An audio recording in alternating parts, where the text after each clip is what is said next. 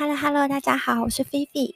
我们今天来到十点一刻，然后呢，我们今天要跟大家介绍是南派三叔的世界。这本书目前只有简体字的版本，然后它是去年的十月开始出版的。那如果之前有看过《盗墓笔记》的话，大家一定都会对南派三叔感到不陌生。那个时候，《盗墓笔记》根本就是风靡了，应该所有只要是华人语系的社会。然后他出了非常非常多，已经多到就是我不知道该怎么数好，大概是。如果只算第一季跟第二季，就是还不算《沧海花》《沙海》那些的话，就已经二十八本。然后每本大家平均三公分厚，可是偏偏就是你一看之后，就是完全没有办法克制，就是一定是 right now 此时此刻，就是一直购买着下一集，然后硬要把它看完，就是不眠不休也要看。至少我那个时候。就是是这样子，然后我连上班的时间就是都在偷偷看《盗墓笔记》，就是想说很想赶快知道到底这一集他们就是去寻找了什么样的宝物，然后碰到了什么样的一些就是很奇怪的机关。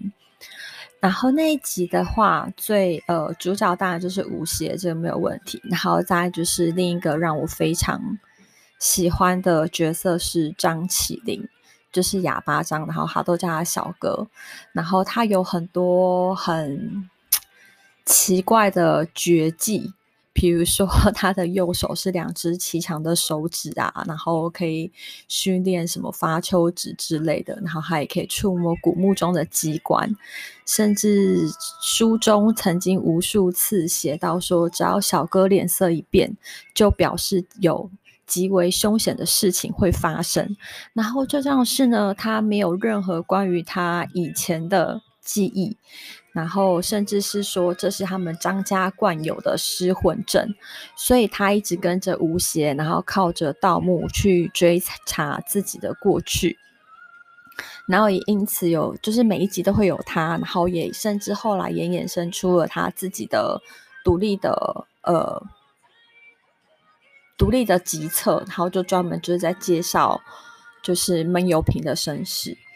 那这一次南派三叔还有出了一个小说叫做《世界》，虽然他标榜就是他不希望在世界这一个系列里面又会发展出就是无远佛界的集数。不过，如果你只要看完的话，你就会知道说，嗯，这故事就是没完呐、之后应该会有非常多本，然后偏偏他现在只出了一本，所以让我也感到很苦恼。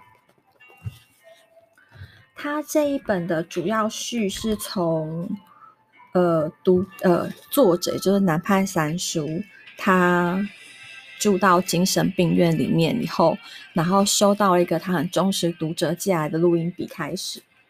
所以，我们就会从这边做开始的说书。这是我一个朋友录下自己的梦话。知道你喜欢稀奇古怪的事情，不妨听听，也许是很好的写作题材。给我说一些稀奇古怪的事情，是我很多读者和朋友统一的习惯。他们觉得，既然是写悬疑小说的，这些素材告诉了我，等于给了我一口饭。他们不知道，悬疑小说家写作的原动力是编造出类似于真实的诡异故事，而不是记录真实的故事。特别是像我这样精神上有残缺的，如果无法判断一件事情一定是虚构的，对于我写作反而有害。但我在那个时候确实对录音笔产生了兴趣。我坐在窗口的轮椅上，按下了播放的按钮。录音笔的屏幕亮了，安静地跳转两三秒钟。我听到了第一句话：“二零一二年四月十六日二十点十五分，准备入睡。”还真的是梦话。我心中觉得有意思。人在梦的意识中，似乎总是和一些我们所不了解的现象有联系。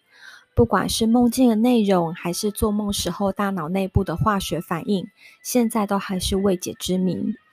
对于很多人来说，醒来时候的生活是生活在一个充满伪装和压制的虚构人格里，也只有在梦境才能露出一丝自己的原型。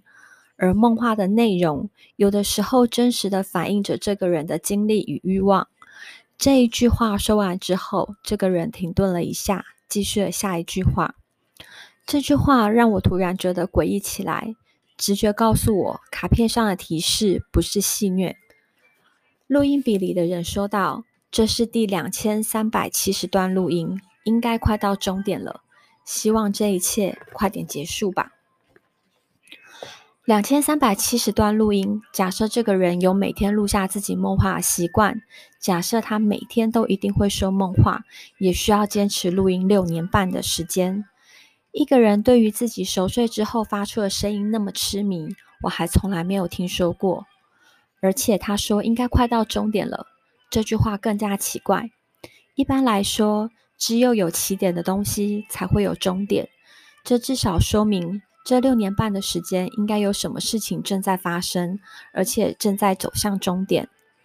我点上一根烟，如果这是一本小说的话，开头的两句话已经强行点燃了我的兴趣。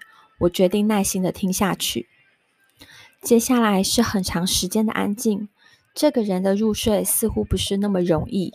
我听到了被子摩擦和很多声叹气。深受失眠痛苦的我，太熟悉这种对于睡不着的无奈了。反正我也没有其他事情干，我耐心的等待着。烟抽完，我转动轮椅，对着窗口，看窗外明媚的阳光。两个小时不知不觉就过去了，录音笔的光标仍旧亮着，但是我始终没有听到声音。大哥到底睡着了没有啊？我自言自语，不禁有些不耐烦起来。想快进去听后面的内容，不过我忍住了。已经两个小时了，我就当这支录音笔已经停了，去做自己的事情好了。于是我拿起报纸开始阅读。大约又过了半个小时，我才听到那个男人说了梦中的第一句话。让我吃惊的是，我瞬间竟然没有听懂，因为那个男人说的不是普通话，而是用一种极端压抑的语调说了一句方言。如果是别人，这还真是一大难题。恰巧我和海流云有相同的祖籍，他知道我懂这种叫蛮话的地方语言。蛮话是浙江北部靠近福建地区苍南平原一种特殊的方言。我能听懂蛮话，是因为我母亲和外公一直是乐清人。粤清有一部人，有一部分人也会说蛮话。蛮话和我们说的普通方言基本语法完全不一样。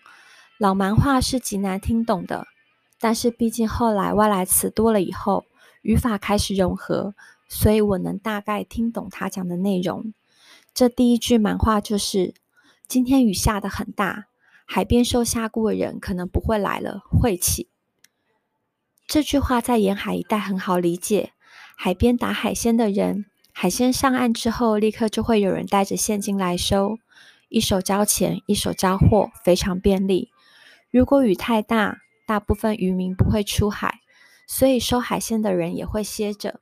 这个人可能是在不太适合的天气出海，回来之后发现没有人来收购，海鲜无法存放太久。如果不能直接出手，保存会很麻烦，价格也会下跌，所以才会说晦气。海流云没有告诉我这个录音人的身份，这样的梦话，我估计应该是一个渔民。而且应该很年轻，毕竟能摆弄录音笔这样的东西，年纪不会太大。下大雨，那东西也没有看到，花头胶都被水淹了，那到底是什么东西？真想知道。这是第二句话。接下来是一段沉默和几零星几句我听不懂的蛮话，但应该没有意义，因为是一种咒骂。和他们讲，他们都不相信，鸭多不生软，我怎么会编？花头胶上真的有一个东西。花头胶我还真知道，在那一带吃过海鲜的人都听说过，花头胶附近有一个环礁带，整个礁石的外沿是捕龙虾最好的地方。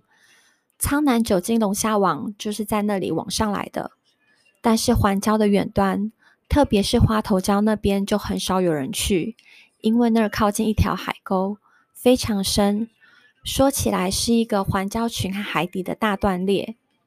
环礁群靠近大陆的那一头叫猫礁，和花头礁遥遥相望，直线有二十公里的距离。只有在渔荒或者是渔民家里要办大事的时候，才会经过猫礁去花头礁那捕鱼。进到环礁里面要用平底船，到了花头礁还要祭拜。这块礁石以前是近海和远海的分界，过了花头礁就说明到了真正的大洋上。所以说，花头礁上有个东西，这种话渔民确实不会相信，人很很少在那活动。要不是那天阿红不敢过去，我早就抓到那个东西了。气饱，气饱！阿红这个傻逼，我迟早要把那个东西抓回来。接下来是一些无关紧要的话，似乎是一些生活的片段，能听得出来，他似乎是在和一个人对话。他并没有一个人扮演两个角色，所以我只能听到他自己的部分，无法听到和他对话的人说的什么。对话过程只能猜测，应该都是和生计有关的话题，比如生意比较艰难，雨水太多，鱼群的走向也似乎不在这里边。我继续听着，大概能分析出整段梦话的前因后果。首先，毫无疑问，说梦话的人一定是一个渔民，而且是一个经常出海的海客。不是大渔船拖挂作业的船工，而是直接给城市酒店供给新鲜海鲜的那种。他们的船不大，往往是兄弟两人或是父子两人就出海了，收获也不会太多。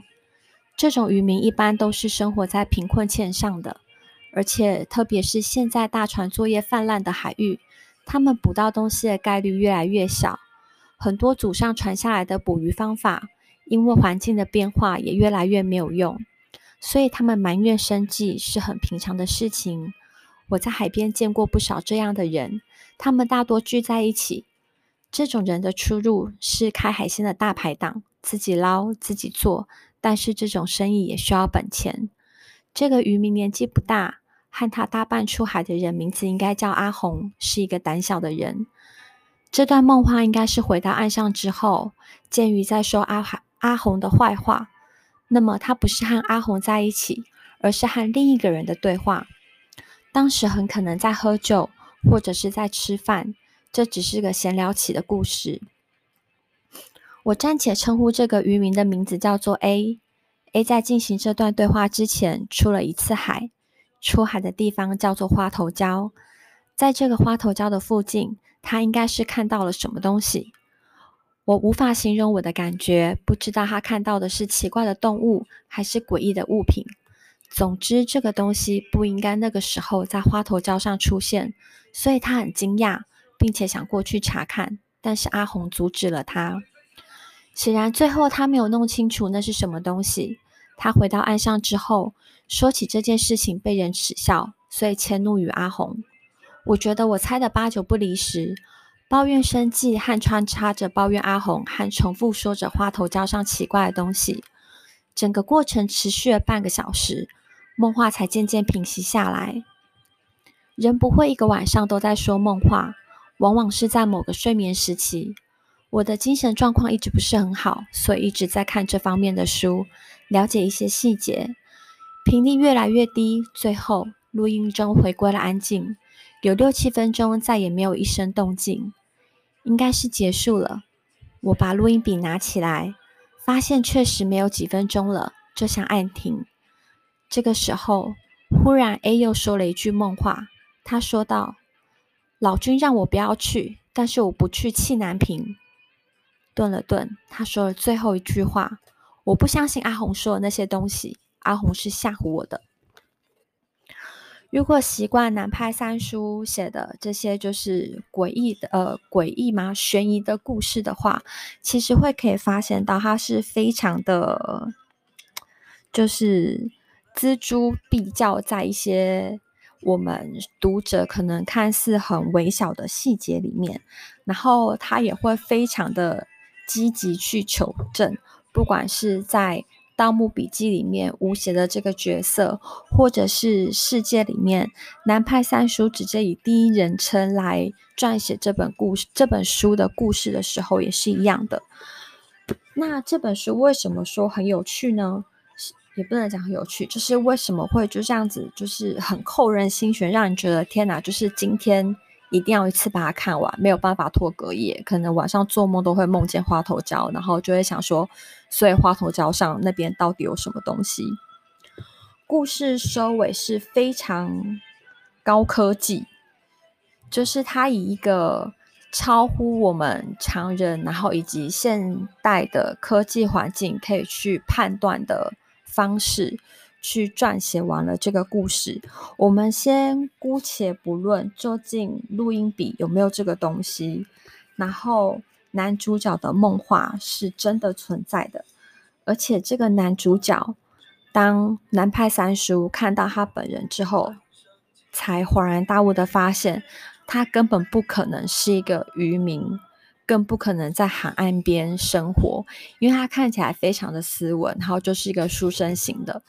然后整个人也散发出就是文质彬彬的气质，甚至连在现实生活中，他们面对面的时候，男主角说话的语气跟梦话中的角色也都不是同一个人的说话方式。然后，而且男主角他也说，他根本不知道这个漫画是什么。他醒来以后听着录音笔，他是根本听不懂他说过哪些话。可是，唯一能够让他。稍微回忆起他可能知道这个梦中的这个角色是从哪里来的，是关于他在小时候某一年的寒暑假，曾经有到过一个海岸边，然后那个海岸边呢，他是有认识一个渔民，那那时候他们其实是一样都才十几岁。然后年纪很小，所以，呃，照片里面却看喊出来，就是说，哦，这个是他曾经暑假去过那边认识的一个朋友，叫做王海生。但是他说到这个汪海生的时候，他的脸色非常惨白，而且已经不是属于紧张这种，而是让人觉得他接下来可能是要说出一个鬼故事的那种气氛感。男主角是叫男生，东南西北的南生或的生。他说：“我们在一起待了一整个夏天，我们成了非常好的朋友。你知道，海边有太多城里没有的东西，而且也有很多我知道或是他不知道新鲜事情。那个年纪的友谊是最纯真的。但是我回到上海之后，就再也没有和他有任何的联系。和很多我们那个年纪的友谊一样，就是一个夏天的珍贵回忆。”慢慢的忘却，一直到我开始说了梦话，我才回想到这个人，然后也一直到听懂了内容以后，我才意识到这段回忆。那南派三叔当然就是会很问，就会很急切问他说：“所以那这个人在哪里呢？”因为这人很显然就是王海生这个人，很显然跟这段梦话有个很深的关系，不然他不会。男生在现实生活中是男生，然后等到他睡着做梦之后，就变成王海生去说这段梦话。就在这个时候，男生其实一句话也没有讲，反而是寄录音笔给南派三叔的读者海流云，他淡淡的说一句：“他说王海生已经死了。”所以介绍到这里，大家想说：“天哪！所以这是一个死人来托梦的故事吗？”完全不是。它其实跟鬼故事啊，或是灵异事件是完全没有任何关系的。在他们那个年纪的那个暑假，他们探讨是一个关于死后世界，就是所谓的年少不是愁是愁滋味，为赋 新词强说愁。我想应该就是这样的概念。他们讨论一个关于死后的世界，然后甚至约定好说，如果有其中呃，如果其中某一个人先死的话。那他要回来告诉还活着的那一个人，他死后去了一个什么样的地方，然后看到了什么，经历了什么。所以这也就是男生为什么很紧张的原因，因为他觉得这些梦话是王海生在履行他们那一年暑假的约定，要回来告诉他，他正在经历一个什么样的世界，什么样的环境。那至于为什么我们说到说故事的最终其实跟鬼故事或灵异这些完全没有关系，是因为他们发现，在花头礁那个地方的确有一样很奇怪的东西，但那样东西呢，因为沉在海里面，它只有在海岸线退下的时候，才会渐渐浮露出那个物品，对，它是一个物品的一点点表面。那那个物品因为沉在海底已经非常长的时间，所以它有被一些海藤蔓啊、海草啊什么的包覆着，然后也因为海水带有大量盐分，所以冲刷过后，它已经原本不是它，已经不是它原本的样子。但是里面夹杂，如果你它是一个像是呃很大的时空胶囊，非常非常巨大，然后可以沉在海底，然后你把它剖开之后，你会发现。里面隐藏的是一个讯息，而且那个讯息并不是给我们看的，它是有它指定的对象，然后留下那个讯息的人才是真正已经死的人。然后王海生他在花头礁看到的就是那个很神秘的一个时空胶囊的东西，可是因为他只是一个渔民，他不会了解。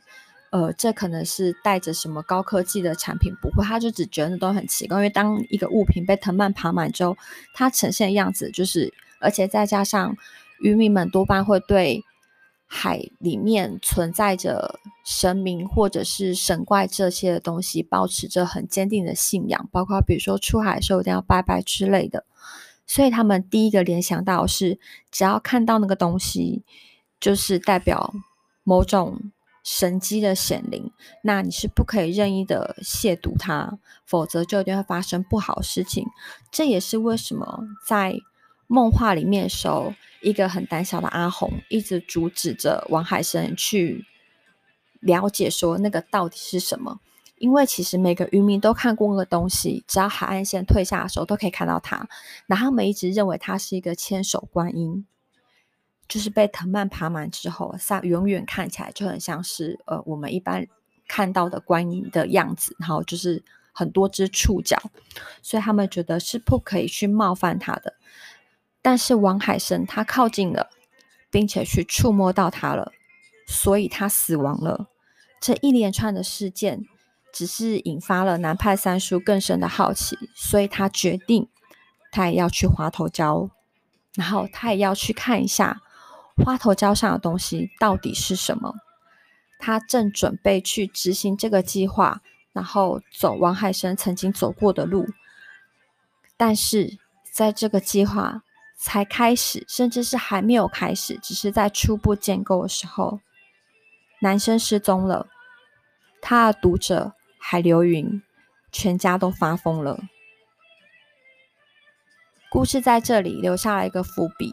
所以也难怪南派三叔会在第三章节的时候说，千万不要在这本书看到第三节的时候给他下任何一个结论，因为你永远都会推翻你现在的结论。然后至于为什么说它一定还会有下一集，是因为这个故事还牵扯到了未来，然后。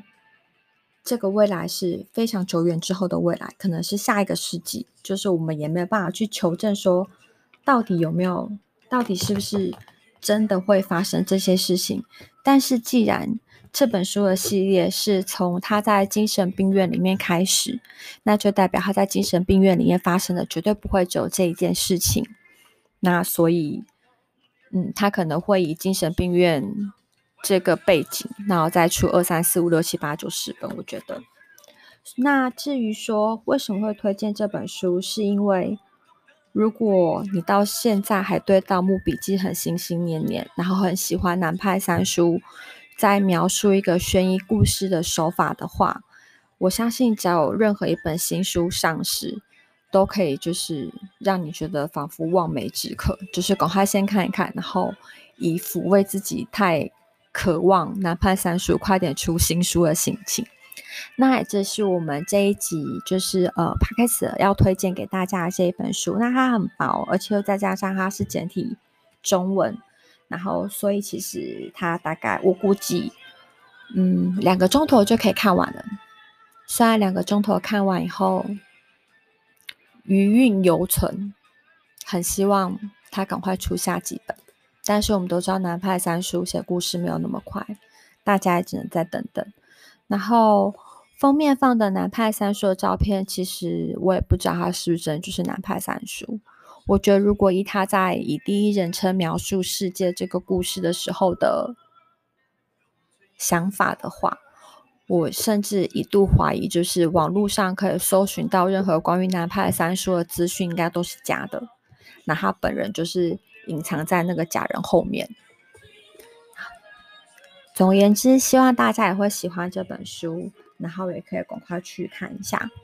就这样喽。然后现在背景音乐是《盗墓笔记》的电影的主题曲。我们下一集的话是会介绍今诶这个月吧刚上市的《紫色裙子的女人》，然后是一个日本的作者金村夏子。呃，我不知道啊，因为很多人很推荐金村夏子这个文学奖的作家，但是。紫色裙子的女人是我看她，我看她的第一本书，我还有一点摸不透他的逻辑，因为如果像书评写的，就是人的执着与疯狂，然后再加他，再加上他书封面画的只是一条裙子，但是是有两双脚。我看完的时候，有曾经想过他会不会是一个精神分裂患者，或是双重人格。但是仔细想想后，又可能不是，因为在故事里面其实是很明显的是两个人物，然后是所谓的“螳螂捕蝉，黄雀在后”的概念。希望大家也会期待下一个故事。那今天就先这样子喽，谢谢大家，See you。